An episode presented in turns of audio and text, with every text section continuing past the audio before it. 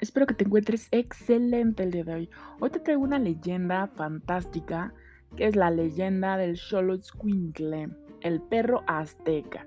Ya que estamos en esta temática del 2 de noviembre, Día de Muertos, que también ya hice un podcast sobre este tema espectacular. Para mí es el mejor día del mundo. Mucha gente dirá cómo es posible si es Día de los Muertos, y recuerdas a gente que ya murió, cómo va a ser un día espectacular. Bueno, espera escuchar ese podcast y te vas a dar cuenta por qué.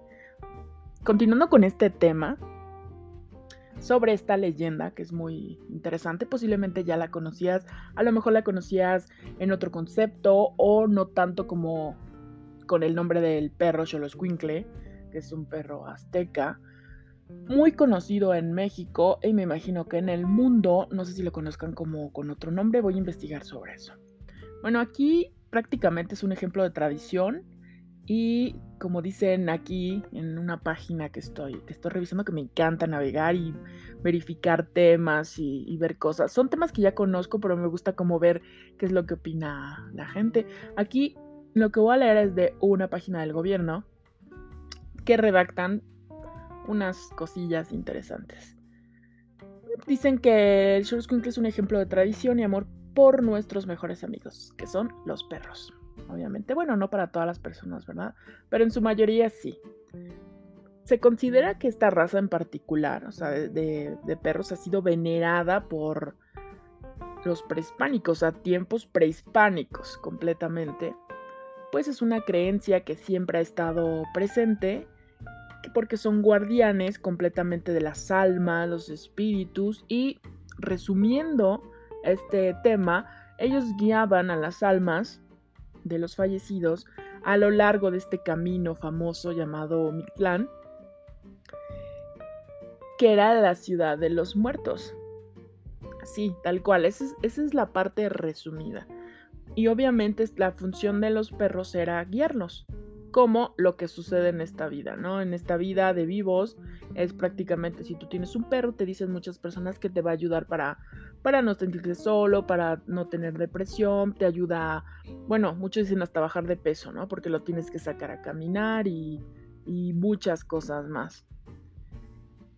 Pues aquí sabemos que se comenta dentro de, de este camino por mi clan, que obviamente tienes que caminar ya cuando mueres, tu alma, tu espíritu tiene que caminar por lugares río y todo esto. Entonces los perros lo que hacen es prácticamente guiarte para que tú puedas pasar al otro lado, ya como a tu descanso eterno, al lugar bonito, que pues nadie sabe qué, qué es esto, ¿no? Pero también cuentan que si tú en vida maltratabas a los perros como tal, no solamente a esta raza de perros, sino en general, pues obviamente no te iban a ayudar a cruzar esa parte como del río. No te iban a ayudar porque obviamente en vida fuiste una mala persona. Y pues aquí era como hazle como puedas, ¿no? Bueno, aquí comentan que dice si, sin embargo, si la persona había tratado bien a los perros cuando se encontraban con vida, el cholo gustoso tomaría el alma, la pondría sobre su lomo y la llevaría salvo hasta el otro lado. Exactamente es lo que comentaba, o sea, prácticamente los ayudaban a cruzar esta parte del Mixland. Y aquí lo que comentan es que no solamente eran valorados en el mundo espiritual, sino también cuando obviamente estaban vivos, pues eran asociados a Sholot Sholot es el dios de la muerte. Y pues obviamente tendrás que ser bondadoso para que tu muerte o tu sufrimiento o tu vida final ya fuera mucho mejor del otro lado. Para mí estos temas son súper interesantes porque son tradiciones desde los tiempos prehispánicos que todavía perduran pero también tienen especificaciones, porque obviamente los perros sabemos que cuando son bebés van creciendo, se va mudando el pelo y muchos van cambiando como de esa coloración. Estos perros no, tienen pelo, como tal no tienen pelo, parece como estos gatos que solamente tienen la piel, así se ven esta raza de perros. Entonces cuenta la leyenda que si el perro es de color negro, no puede, llevar, no puede llevar a las almas al otro lado del río. Pues este color indica que él ya se sumergió al río, porque es como si estuviera sucio. y ya ha guiado muchas almas. O sea, prácticamente es como si estuviera cansado o llega un momento en el que él ya no puede hacer esto. Entonces, ya no. Si te encuentras un perro en el Mictlán cuando te toque, pues prácticamente ya no te va a poder ayudar. Lo siento mucho, hay que esperar a otro para que te pueda ayudar a ese cruce. Y comentan que, por ejemplo, si es blanco o de color muy claro, pues prácticamente es un cachorro, es un bebé el cual pues no podría cargar el alma o no podría hacer este trabajo duro para que te llevara al otro lado. el perro todavía no llegaba a esa etapa de madurez.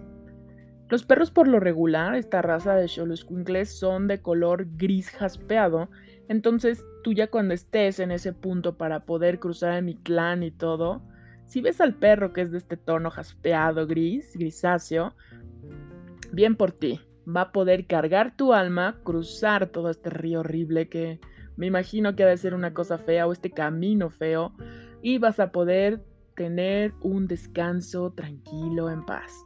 Porque el solo squinkle lo que va a hacer es cargarte y te va a cruzar al otro lado.